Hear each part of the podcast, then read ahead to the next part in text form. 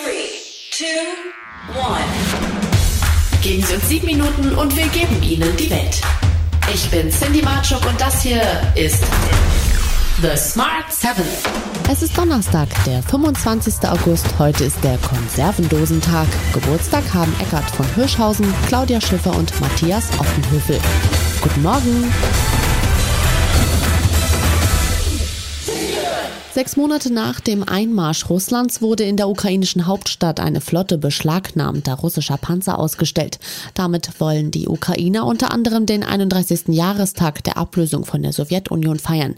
Der ukrainische Präsident Zelensky wandte sich am Mittwoch an die Nation und blieb trotzig. On February 24th, we were told you have no chance. On August 24th, we say, Happy Independence Day, Ukraine. During these six months, we changed history, changed the world and changed ourselves. Zelensky hatte zum Unabhängigkeitstag einen Überraschungsgast, Boris Johnson. Auf der möglicherweise letzten Reise des Premierministers vor seinem Ausscheiden aus dem Amt versprach der 2000 Drohnen und weitere 54 Millionen Pfund Militärhilfe.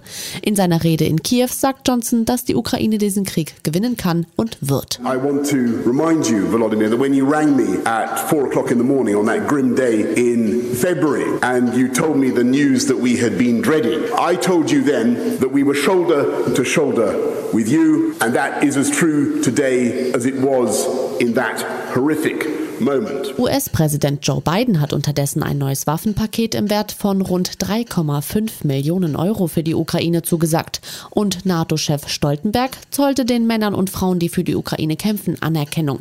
Er sagt, der Ausgang des Krieges hänge von der Stärke der Kräfte auf dem Schlachtfeld ab, weshalb Kiew so viel Unterstützung erhalte. You can continue to count on NATO's support for as long as it takes.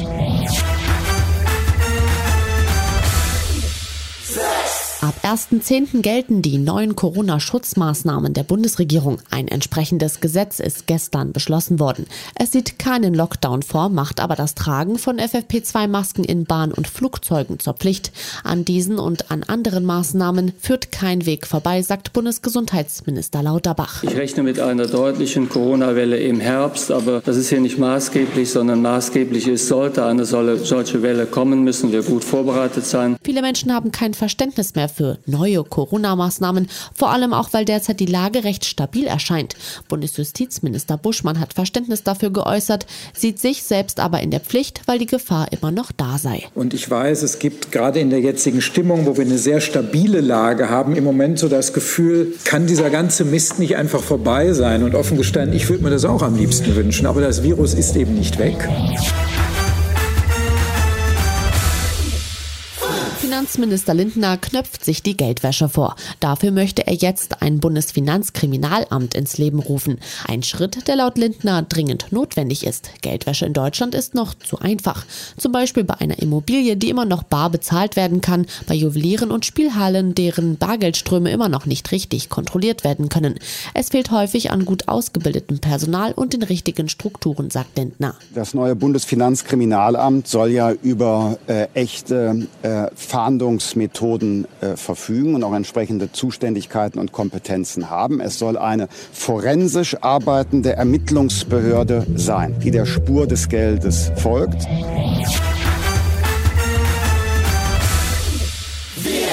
Die weltweit größte Messe für Computer und Videospiele, die Gamescom, ist seit gestern eröffnet. Ein großes Thema ist auch hier die Energiekrise. Die Gaming-Branche steht unter Druck, denn Online-Spielen verbraucht Strom, manchmal sogar sehr viel. Die Unterschiede sind nicht zu unterschätzen zwischen Spielen auf der Konsole im Stream oder auf dem Handy. Felix Falk vom Verband der deutschen Games-Branche meint allerdings, dass die neue Technik nicht stromintensiver ist als die bisherige. Bei den Konsolen eine neue Generation, die sind viel hochleistungsfähiger, aber die sind gerade nicht nicht stromintensiver als die davor, sondern da ähm, entscheiden sich die Firmen auch ganz stark damit auseinanderzusetzen, wie schaffen wir das energiesparender zu sein. Und gleich auf den Smart 7 klebrige Straftat im Namen des Klimas und US Open aus für Angelique Kerber. Gleich nach der Werbung. Da sind wir wieder.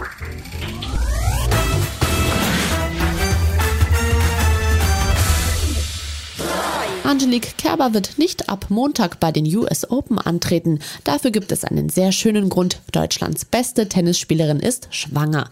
Ich wollte wirklich die US Open spielen, aber dann habe ich entschieden, dass 2 zu 1 kein fairer Wettbewerb ist. So schreibt sie wortwörtlich mit einem Augenzwinkern. Ob sie ihre Karriere deswegen beenden wird, hat sie noch nicht gesagt. Wenn dann möchte sie in Zukunft für die Stars von morgen arbeiten und denkt dabei bestimmt auch an ihr eigenes Kind. Das hat mir auch ein bisschen gefehlt okay. in meiner Karriere. Da hätte ich mir auch wahrscheinlich gewünscht, dass mir vielleicht ein oder andere so einen Tipp gibt, den man auch wirklich annimmt, der das mhm. schon selber ja. erlebt hat. Und das könnte ich mir vorstellen oder das würde ich mir sogar wünschen, dass ich das mal so ein bisschen weitergeben könnte. Ja.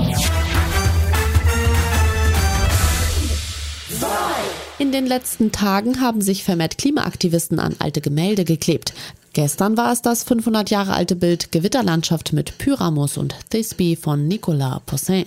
Es hängt kurzzeitig fest verklebt mit zwei Aktivisten im Kunstmuseum in Frankfurt-Städel. Das Kunstwerk stehe heute symbolisch für den zerstörerischen Kurs der aktuellen Politik, erklärt die Gruppe Letzte Generation. Drei Stunden lang musste das Museum anschließend gesperrt werden. Dessen Pressesprecherin sagt gegenüber Bildreporter Bernhard Schilz, dass sie schon alles tun, um solche Aktionen zu verhindern, aber... Ja, so eine Tube Sekundenkleber, den kann man auch im BH verstecken und somit kann man das nicht völlig ausschließen, dass so ein Anschlag passiert.